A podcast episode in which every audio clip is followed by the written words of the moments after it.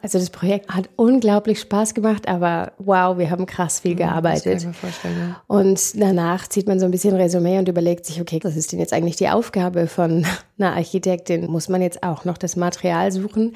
Ich möchte das mit einem klaren Nein beantworten.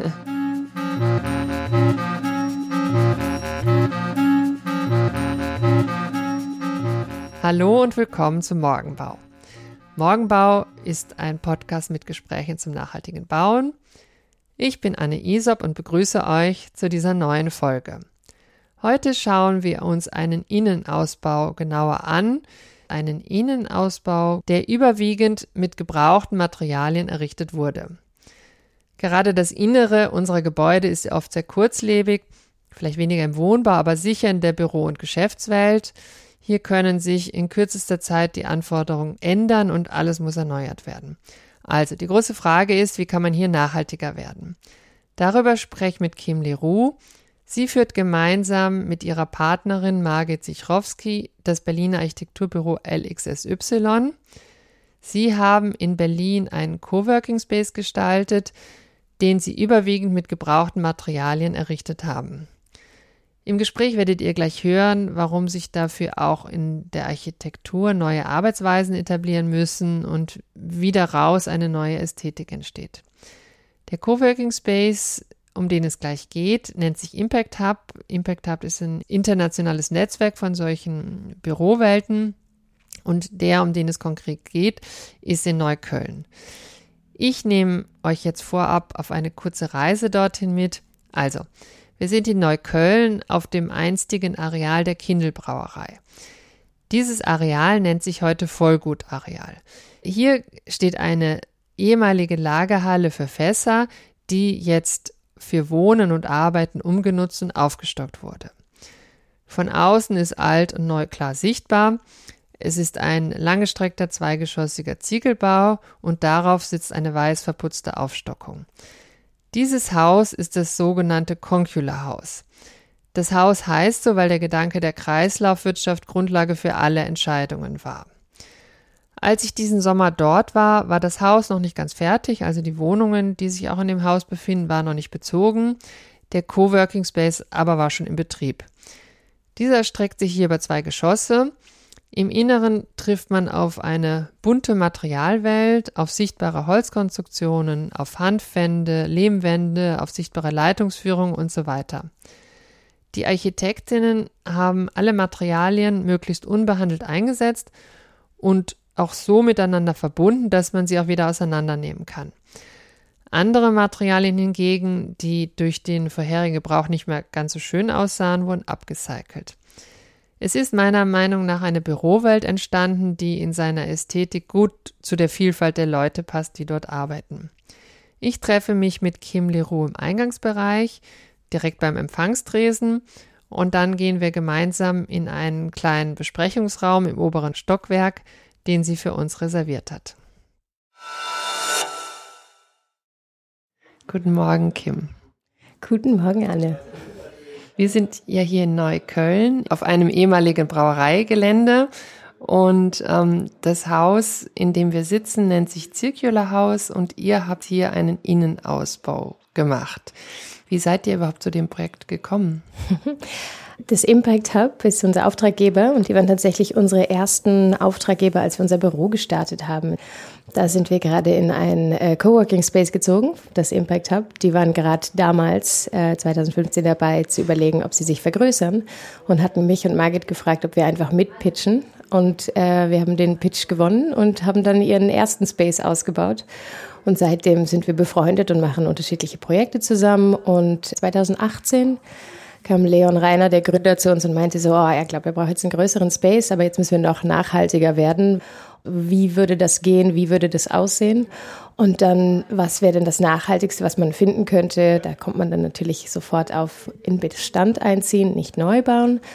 Und dann ähm, haben wir überlegt, ja gut, da gibt es jetzt gerade dieses Thema Circular Economy. Ähm, vielleicht, das gibt es natürlich dann auch im Bauwesen, ob man da nicht mit einsteigt. Und äh, da da ist Leon sofort Circular House eingefallen. Er kannte die Leute auch schon und meinte so, oh, die machen da doch gerade was. Komm, wir gucken mal, ob wir irgendwie da mit, mit reinpassen könnten. Und so kam es dann zum Projekt. Ich mache vielleicht doch kurz das Fenster zu. Mhm. Warte, ich mache, ich komme da, glaube ich, besser ran. So. Super, danke. Bisschen schade, ja. dass die gerade eine Besprechung hier draußen machen, aber egal. Ah ja, das auch, ja. Ja, ja das hört man auch. Ja, normalerweise ja. ist Flur, aber ja, ja. Gut, es mhm. gehört zu einem Coworking Space dazu. Du hast gesagt, das Thema war nachhaltiger werden mhm. und äh, der erste Schritt war halt im Bestand einziehen und das ist jetzt mehr als Bestand. Bestand und Aufstockung, ja, genau. Ja, vielleicht können wir kurz dieses mhm. Haus vorstellen. Also das Circular House nennt sich das. Das mhm. ist mitten in Neukölln, wie ich eben schon gesagt habe. Was ist das Besondere an dem Haus? Ach, so viel. Da muss man, glaube ich, beim Gelände im Allgemeinen starten. Ähm, das ist äh, das Vollgutgelände, so wird es genannt. Also die Kindelbrauerei und ja, das Ensemble. Hier ist auch so eine alte Go-Kart-Bahn, die jetzt auch gerade demnächst umgebaut wird, umgenutzt wird, aufgestockt wird. Aber das, das ganze Vollgutareal wurde von der Stiftung Edith Marion äh, gekauft. Ähm, und die haben sich als Satzung gesetzt, Grund und Boden aus der Spekulation rauszunehmen. Entschuldigung, hm, äh, das ist eine Schweizer Stiftung, wenn ich das, das richtig ein, gelesen genau, habe. Ne? Mhm. Genau, die Edith Marion ist eine Schweizer Stiftung. Sie kaufen den Grund und Boden und sagen dann, ähm, sie wollen, dass Leute das pachten äh, mit bestimmten Anforderungen, sozusagen sozialen, sozial und nachhaltigen Anforderungen. Und dann kann man sich darauf bewerben und so hat die Circular Genossenschaft sich auf dieses, äh, auf dieses Areal beworben. Also das ist ja ein langgestrecktes Gebäude, das war eine Fasslagerhalle, du mhm. hast mir das eben kurz erklärt. Die hat man revitalisiert und aufgestockt. Und wenn ich das richtig gelesen habe, war irgendwie die Vorgabe für dieses Haus, was dann wahrscheinlich auch auf eure Aufgabenstellung übergeschwappt hat, eben günstig, aber zirkulär zu bauen. Stimmt das? Günstig und zirkulär bringt es ganz gut auf den Punkt. Das heißt, es war für euch auch das erste Mal, das in dieser Konsequenz so zu bauen? Ich glaube, für eine Weile hatte man dieses lineare Bauen und zu diesem zirkulären Bauen zu kommen, war dann für uns so ein bisschen so wie, aha, okay, da guckt man wieder, was für Material setze ich eigentlich ein? Nicht irgendetwas, sondern passt es wirklich an diese Stelle? Sollte es hier sein? Kann ich das auch wiederverwenden? Und vor allem, weil wir einen Innenausbau geplant haben, wo man weiß, äh, Startup-Größen verändern sich, Büroräume müssen sich verändern. Also es kann so sch schnell sein wie fünf Jahre, dass sich sowas umnutzt, dass man wirklich drüber nachdenkt, wie baue ich das ein, so dass ich das wieder ausbauen kann und gut umnutzen kann, damit ich nicht so viel Müll produziere. Wenn man sich mal überlegt, wie viel, also wir haben ja relativ viele Coworking Spaces gemacht und häufig kommt man dann in so einen Bestand rein und da wird einfach haufenweise Rigips weggeschmissen.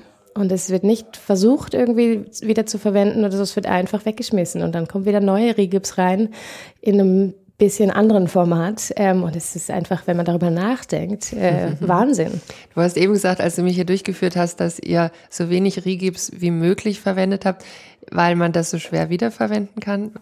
Unter anderem. Und okay. es natürlich auch einfach kein nachhaltiges Baumaterial mhm. ist und auch kein gesundes Baumaterial. Also es gibt so viele Gründe. Aber bevor wir jetzt da ins mhm. Detail gehen, vielleicht kannst du mal äh, beschreiben, was macht das Besondere dieser Räume, die ihr jetzt mit diesen wiederverwendeten Materialien gebaut habt. Also man sieht viel Holz, mhm. man sieht auch unterschiedliche Materialien, die, ich sag mal, so zusammengefügt sind. Also es, es gibt dann ja so eine, ich sage jetzt mal so ein bisschen so eine Patchwork-Atmosphäre, also im positiven Sinne. Vielleicht, was, was ist das für dich, der Raum, der dabei entstanden ist? Wow, ja, es ist dieser Prozess im Endeffekt. Also der Versuch einerseits was Besonderes zu schaffen, ähm, zu zeigen, dass auf jeden Fall altes Material nicht gleich äh, Second-Hand-Look bedeutet, sozusagen. Es mag so ein bisschen Patchwork sein, also das ist nicht mehr dieses cleane, weiße Rigipswände-Büro, sondern man hat halt unterschiedliche Farben, unterschiedliche Charaktere. Finde ich, passt super gut auch zum Impact Hub, die unterschiedlichen Startups, die mhm. da sind wir im Büro hassen dieses Work Patchwork. Oh yeah. aber nicht schlimm. Es geht für uns schon auf jeden Fall vordergründig auch um eine Ästhetik. Es ist aber eine neue Ästhetik. So, und diese Ästhetik spiegelt für uns einmal irgendwie dieses Impact Hub wieder, einmal vielleicht ein neues Zeitalter, eine neue Bauwende vielleicht auch, so ein bisschen zu sagen, okay, wo, wo geht unsere Baukultur hin? Und wollten irgendwie ein erstes Bild schaffen. Und das hat sich einfach im Prozess entwickelt. Also so, wir haben wirklich mehrere iterative Prozesse gehabt mit dem Bauherrn, mit den Nutzern. Wie sieht jeder Raum aus? Äh, also das ist sehr viel Liebe und sehr viel Arbeit reingegangen. Und das ist dabei rausgekommen. Also ich glaube, an bestimmten Stellen wussten wir, das würde so aussehen, an anderen Stellen nicht so. Mhm. Aber mhm. trotzdem gab es irgendwie einen roten Faden. Aber du hast ja gesagt, ihr habt Räume geschaffen, die bestimmte Atmosphären haben, haben sollten. War das der Ausgangspunkt? Also wie fängt man an? Ich meine, das Rahmenprogramm, mhm. okay, das, das überlegt man sich dann gemeinsam mit dem Bauherrn. Und was hat man dann für ein Bild? Weil man weiß ja dann eigentlich noch nicht, welche Materialien man zur Verfügung hat. Genau, als wir gerade die LP2 angefangen haben, haben wir gedacht, okay, krass, wie machen wir das denn? Wir wissen ja nicht genau, was für Material wir finden werden. Und haben lange überlegt und haben gesagt, okay, gut, der einzige Weg ist es sozusagen Qualitäten und Prioritäten zu definieren. Und wir haben dann wirklich gesagt, okay, das muss ein durchlässiger, transparenter Raum sein, das muss ein eher geschlossener, akustisch guter Raum sein. Also wir haben Zonen entwickelt, wo es lauter und leiser ist. Äh, Wände qualifiziert in blickdicht, äh, transparent oder transluzent. Wir haben alle diese Qualitäten definiert und ähm, dann sind wir auf diese Materialsuche gegangen. Also wir hatten schon auf jeden Fall einen Materialkatalog und ein Farbkonzept. Den ihr praktisch überlegt habt, den, den ihr gerne hättet. Genau, und mhm. mit dem mhm. Bauherrn abgestimmt, also so natürlich auch so CI vom Bauherrn äh, mit, mit eingebunden und haben so ein Leitbild geschaffen. Wir haben sogar manchmal für unterschiedliche Räume unterschiedliche so Collagen Renderings ist zu viel gesagt, zu sagen, es könnte so, so oder so aussehen, mal gucken, was wir finden. Und dann waren sie so, okay, super, das, also so eine Raumqualität wollen wir und mal gucken, was wir finden. Und dann sind wir im Endeffekt auf Materialsuche gegangen und wir haben da auf jeden Fall ähm, alles gegeben, was geht. Also wir waren auf Abrissbaustellen, wir haben mit Concula zusammengearbeitet, ähm, wir haben, also wir haben einfach überall gesucht, von eBay zu allem Möglichen standen dann allerdings vor der Herausforderung, okay, was ist, wenn wir jetzt Material finden, wie kriege ich das eigentlich von A nach B? Und die Baustelle ist ja noch nicht da. Also so, wo bringe ich das Material denn hin und wer baut? Also die Baustelle hier war noch nicht so weit, dass ihr da hättet bauen können und genau. Zwischenlagerung. Genau, okay. Genau. Da, da war dann so, okay, wie machen wir das denn jetzt? Okay, dann haben wir erstmal eine Lagerfläche gefunden, die gab es wirklich so ein, ein Haus weiter hatte Lagerfläche, die wir uns da angemietet haben. Und dann waren wir so, okay, wer bringt uns das Material von A nach B? Wir können jetzt, wir haben noch keine Leistungsbeschreibung, wer macht das? Ähm, wir hatten zwar ein Budget zur Seite gesetzt für das und haben dann überlegt, wer könnte das sein? Und wir sind dann auf Umzugsunternehmen gekommen, mhm. weil die sind ein bisschen handwerklich begabt ähm, und haben ein Auto. Die sind dann mit uns irgendwie hin und her gefahren und haben Materialien eingesammelt und man konnte die kurzfristig anfragen. Das ging dann so weit, dass die dann natürlich auch uns angerufen und gesagt haben, wir räumen gerade hier was raus, bevor wir es wegschmeißen, wollt ihr was? Dann haben sie uns Bilder geschickt, haben wir gesagt, wir nehmen das, das und das und dann haben die das wieder in unser Lager gebracht. Und nichts vergessen, irgendwann sammelt man wahnsinnig viele Materialien und wir wussten auch da schon, okay, das muss man irgendwie dokumentieren. Also wir hatten dann wirklich ein Online-Dokument, alles abfotografiert, äh, Größen markiert und ähm, dieses Online-Dokument haben dann auch alle Handwerker verwendet, um zu gucken, okay, ich, um Material zu reservieren. Also ihr, ihr sozusagen hattet die Mengen irgendwie äh, berechnet und äh, die Arten der Materialien und dann konnten die eigentlich auch darauf zugreifen und sehen, okay, ihr braucht es noch, was weiß ich. Genau, also häufig äh, haben wir Sachen zu oder irgendwas, ja. Genau, mhm. häufig haben wir Sachen zugewiesen. Also es gab so die Wände, diese Holzwände, die man hier sieht, haben wir sehr viel Material zugewiesen. Und für bestimmte Telefonboxen oder sowas, da wussten wir schon, wir wollen das da haben. Und dann gab es so ein bisschen so Konstruktionsholz oder Resthölzer, die man halt verwenden kann, um Podeste zu bauen. Und dass sie das zuerst verwenden und meistens dann nur ergänzt zu, da fehlt noch eine Theaterlatte, dann besorge ich die noch vom Baumarkt oder sowas. okay, okay. Ja. Also ihr habt nicht nur das Material über, ich glaube, Ebay und sowas gefunden, sondern auch die Handwerker über irgendwelche Instagram-Posts oder irgend sowas habe ich gelesen. Ja. Ich weiß nicht, ob das stimmt. Nee, nee, nee, das stimmt nicht. Nee, das sind Handwerker, mit denen wir schon lange ah, okay, und häufig okay, zusammenarbeiten. Okay, also so ähm, aber wir haben Material über Instagram okay, gefunden. So war das dann. Genau. Okay. Also mhm. so, wir hatten mhm. immer unterschiedlich, immer wenn wir auf einer bestimmten Suche waren, da man so ein Leitbild hat, wusste man, ah, ich möchte irgendwie das Holz oder diese Steine haben. Dann hat man es ein bisschen auf Instagram gepostet und da haben wir das her. Aber nee, die Handwerker kennen wir schon lange. Also, okay. die, die, fanden unsere Anfragen eh schon komisch. Ja. Da kam das zirkuläre Bauen. Das hat sie dann gar nicht mehr gewundert. ja. Und ihr selber seid eben auch auf, auf Materialjagd gegangen. Mhm. Und äh, das ist ja schon, also es, das verändert ja schon die Arbeit, das Arbeitsfeld von einer Architektin. Total. Also das Projekt hat unglaublich Spaß gemacht, aber wow, wir haben krass viel gearbeitet. Ja. Und danach zieht man so ein bisschen Resümee und überlegt sich, okay, krass, was ist denn jetzt eigentlich die Aufgabe von einer Architektin? Muss man jetzt auch noch das Material suchen? Ähm, ich möchte das mit einem klaren Nein beantworten. ähm, ich finde es, bei unserer Arbeit ist es immer besser oder ich finde es einfach besser, wenn ich verstehe, wie der Prozess grundsätzlich funktioniert. Also für mich war es toll, dass wir das einmal gemacht haben, dass ich wirklich verstehen kann, was ist aufwendig, was ist nicht aufwendig, welches Material sucht man aus und welches nicht und wie arbeitet man das auf. Also einmal wirklich diesen Prozess zu verstehen, weil man den einmal durchlaufen ist und das finde ich wahnsinnig hilfreich. Aber nein, ich sehe das jetzt nicht als unsere Aufgabe. Und ich bin sehr froh, dass es ähm, eine Zwischenlösung gibt, wie diese Bauteilbörsen, also Concula und ähm, andere. Das finde ich ganz, ganz toll. Ich hoffe, dass das besser wird in der Zukunft, dadurch, dass man Gebäudepässe, Materialpässe und Bauteilpässe hat, dass man da einfach einen Raum hat, wo man ähm, diese Materialien suchen kann und finden kann, ohne dass man jetzt persönlich äh, bei eBay unterwegs ist oder auf Abriss- und Baustellen unterwegs ist. Also das ist ähm, einfach eine Zwischenlösung. Ich glaube, Hersteller werden ihre Materialien zurücknehmen und verbessern. Hoffentlich gibt es da bald neue Regelungen zu, dass es schneller geht. Also weil das ist einfach wichtig. Das ist gut für uns zu verstehen, was heißt Circular Economy überhaupt. Aber nein, es sollte nicht Teil unser, unseres Prozesses werden.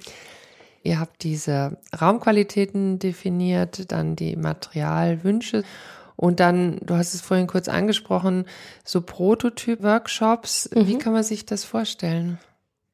Mhm. Also den ersten, den wir gemacht haben, also wirklich als Workshop, wir hatten unterschiedliche Innenwandelemente, die wir testen wollten, von einmal irgendwie einer eigenen Holzkonstruktion. Da wollten wir einfach gucken, wie man die Verbindung so zirkulär wie möglich einsetzt, so wo trotzdem muss es ja auch so ähm, Dichtungsbänder geben und irgendwie Glas muss eingesetzt werden. Wie klebt man nicht, sondern steckt und schraubt. Okay. Ist alles gesteckt und geschraubt oder weitestgehend? Weit, weitestgehend, aber so, dass man es wieder aus den äh, Sortenreihen auseinander bekommt. Genau darum ging's. Und auf der anderen Seite wollten wir auch ähm, Hanfwände ausprobieren. Dann hatten wir das Hanfbaukollektiv da, die mit uns da geworkshopt haben. Also wir haben einfach unterschiedliche Holzwandtypen und ähm, unterschiedliche Materialien getestet. Ähm, und da waren dann irgendwie von unterschiedlichen Handwerkern dabei, Bauherren dabei, Architekten, Fachplaner, Brandschützer war dabei, einfach um unterschiedliche Qualitäten zu testen. Wie sieht das mit der, mit der Zertifizierung aus? Weil wenn man jetzt die alten Baumaterialien verwendet, braucht man vielleicht im Innenausbau vielleicht auch nicht so viel, aber es gibt vielleicht doch Bereiche, wo dann so eine Zertifizierung notwendig wäre. Auf jeden Fall. Also alles, was mit Brandschutz und Sicherheit mhm. zu tun hat, äh, muss abgenommen werden. Vielleicht als gutes Beispiel so eine Brandmeldeanlage. Es gab eine alte hier.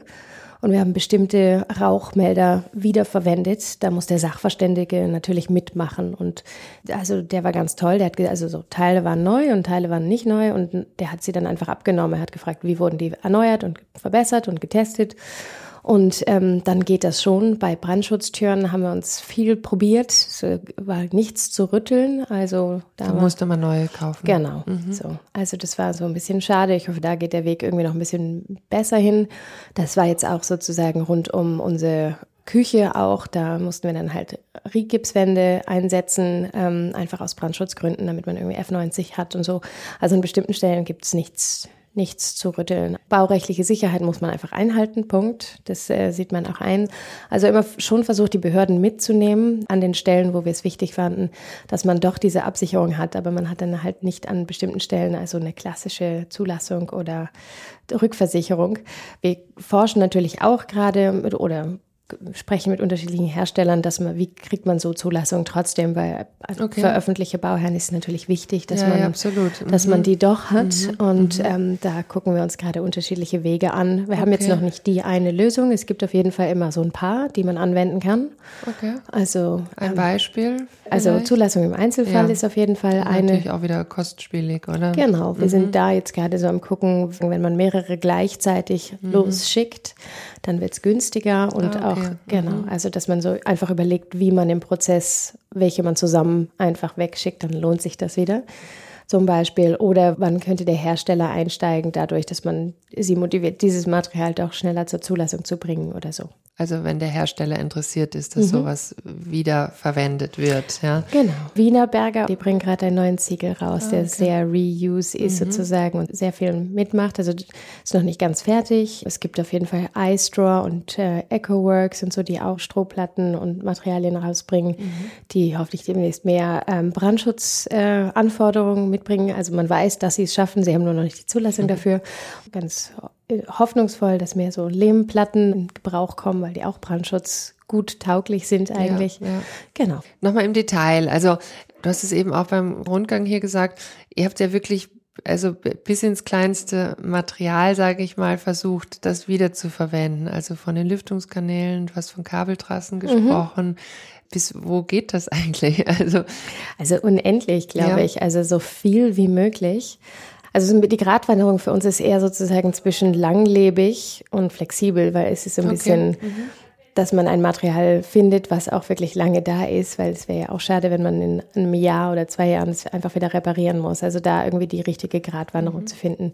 Bei ähm, Lüftungsröhren und Kabeltrassen, ähm, die sind quasi, also nicht unkaputtbar, aber das, die kann man wirklich ganz gut ja. wiederverwenden und man kann die irgendwie gut checken, dass sie auch noch mhm. funktionstüchtig sind. Also das, da gibt es irgendwie einfach Materialien, die sinnvoll sind. Mhm.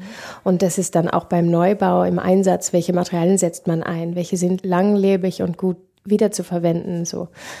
Du hast eben gesagt, dass es äh, sehr zeitaufwendig auch für euch war und auch das Aufgabenfeld weiter war als üblich. Mhm. Ähm, was habt ihr jetzt daraus gelernt? Also wie geht es jetzt anders an? Komplett anders. Ja. Also es war ein schöner Prozess, wie gesagt, also so ein Weiterführen von wo wir vielleicht herkamen, aber einfach mhm. nochmal einen großen Schritt weiter, also Prozesse intern verändern, wie wir entwerfen, wie man über Materialien nachdenkt, wie man einen Entwurf startet und das wirklich ganzheitlich zu betrachten und nicht von einem Aspekt von das ist ästhetisch schön und der Bauherr ist unglaublich glücklich. Möchte ich natürlich auch, dass der Bauherr glücklich ist, aber es, man baut ja in einem Kontext. Da ist eine Nachbarschaft, es gibt Leute, die das nutzen, es gibt Leute, die das in Zukunft nutzen werden.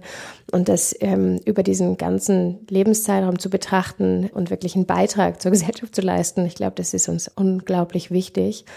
Und da jetzt so einen Prozess zu haben, den man anbringen kann, Leute haben auch Interesse da mitzumachen, das ist irgendwie ein großer Shift für uns, den wir toll finden. Also, dass ich jetzt nicht diesen regulären Take, Make, Waste äh, komme und Maximum Profit, sondern auch sagen kann, ich möchte irgendwie für die Gesellschaft wirklich was schaffen und meine Bauherren haben Interesse und Geldgeber haben Interesse und müssen auch Interesse haben dank äh, der EU-Taxonomie und so und ähm, macht einfach für uns für ein schöneres Arbeiten. Glaubst du, dass es da jetzt generell ein Umdenken geben wird? Oh ja, also viel. Also ich glaube, es ist einfach ein Thema gerade und hoffentlich bleibt auch ein Thema. Also wenn man bedenkt, einfach die Baubranche, ich glaube, alle wissen es schon, aber 40 Prozent äh, CO2-Ausstoß mhm. und 60 Prozent des Mülls verantwortlich. Das ist einfach ein unglaublich großer Hebel und das ist auch in der Politik angekommen.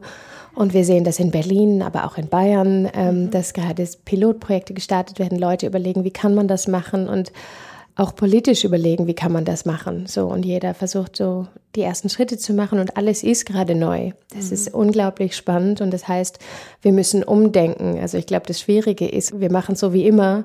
Das ist sozusagen gibt's nicht mehr, sondern wir müssen jetzt nochmal umdenken und alles nochmal hinterfragen. Und ich glaube, das tut unserer Gesellschaft, glaube ich, gut, wo wir herkommen und wo wir vielleicht hinwollen, einfach mal zu sagen, okay, nachhaltiger, positiver. Ähm, dieses Umdenken, in welchem Bereich? Oder kannst du noch ein Beispiel vielleicht nennen?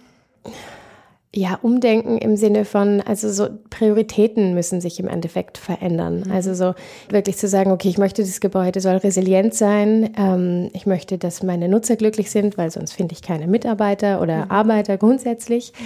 Und ich möchte, dass es in der Zukunft auch umgenutzt werden kann. Also, dass man da einfach umdenkt, was für eine Raumhöhe beim Wohnungsbau. Das ist nicht einfach so, so niedrig wie möglich, sondern dass eine vernünftige Raumhöhe, dass es vielleicht auch Gewerbe sein dass könnte. auch umnutzen kann. Ne? Genau, mhm. dass man so Sachen einfach mitdenkt, dass man äh, den Bestand mitdenkt und da Prioritäten schifft. Es ist nicht, dass Geld unwichtig ist. Ich will jetzt auch gar nicht, dass irgendjemand in Ruin geht, darum geht es gar nicht, sondern es geht einfach darum, das alles mitzudenken. Aber kann sowas rentabel sein?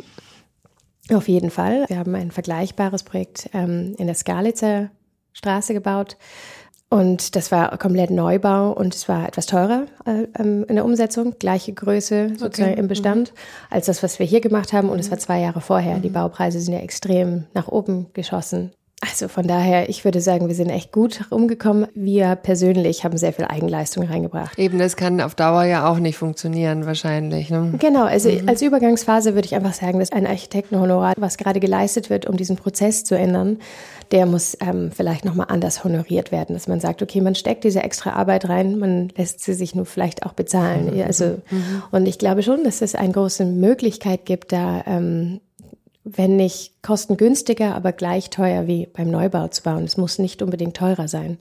So, wenn man jetzt mit Holz baut, vielleicht doch ein bisschen teurer, ähm, aber möchte man das vielleicht machen und kann es dann immer noch rentabel sein? Genau, also bei der Inflation weiß ich das jetzt auch nicht genau. es gibt immer wieder neue Rahmenbedingungen. Ne? Absolut, ne? es kommt immer mehr dazu, aber dafür vielleicht mehr Bestand erhalten. Ja, also wer ja. weiß. Ja, das merkt man ja schon, dass ja, sich da total. jetzt was ändert, zum Glück, ja. Mhm. Was wünschst du dir von der Politik diese Frage, also überlege ich mir immer. Ähm, es, es, schwankt, es gibt so viele Themen, ganz ehrlich. Okay. Auf der einen Seite wünsche ich mir sozusagen, dass die Politik da auf jeden Fall ähm, selber reinkommt und sagt, wir wollen Pilotprojekte, wir wollen unsere Städte nachhaltig bauen und entsprechend unterstützt, ähm, in welcher Art, ob das jetzt ähm, durch Förderprogramme ist oder einfach sozusagen selber Zeichen setzen. Wir bauen unsere Verwaltungsgebäude oder Schulen jetzt zirkulär und nachhaltig. Vielleicht auch nochmal zu gucken, ähm, diese ganzen Zertifizierungsprozesse, unsere ganzen Regeln, welche von denen sind sinnvoll oder welche haben wir übertrieben? Also so, dass man da einfach nochmal nachjustiert. Also ich glaube, jetzt ist eine Zeit, wo wir einfach unsere Regeln nochmal anschauen müssen und sagen, was davon passt wirklich heute noch. Unsere Gebäude sind unglaublich Hightech und eigentlich, da wird so viel Material an Lüftungsanlagen und äh, Lüftungsrohren verbaut. Brauchen wir die so? Ist das so sinnvoll? Ja. Und das wirklich nochmal zu hinterfragen. Ja, so Stecken den auch viele Kosten dann oder gehen absolut. viele Kosten rein. Ne? Und ja, wenn man das ja. wieder reduzieren würde mhm. zu diesem Low-Tech, also und da gibt es wirklich wunderbare Beispiele. Also Transolar finde ich ähm, hat da irgendwie auch gezeigt, dass es wirklich geht, ja. Low-Tech ja. zu bauen ja, und, und trotzdem gibt, gut. Mhm, ja. Mhm. Und es gibt jetzt ja diese Gebäudeklasse E, die vielleicht auch die Chance bietet, da eben ein bisschen zu experimentieren. Ne? Genau, dass die Politik uns etwas mhm. experimentieren lässt und mitmacht. Mhm. Es ist äh, fein zu sehen, wie sowas dann auch funktioniert und mhm. toll ausschaut. Ja. ja. Vielen, vielen Dank für das Gespräch. Ebenfalls.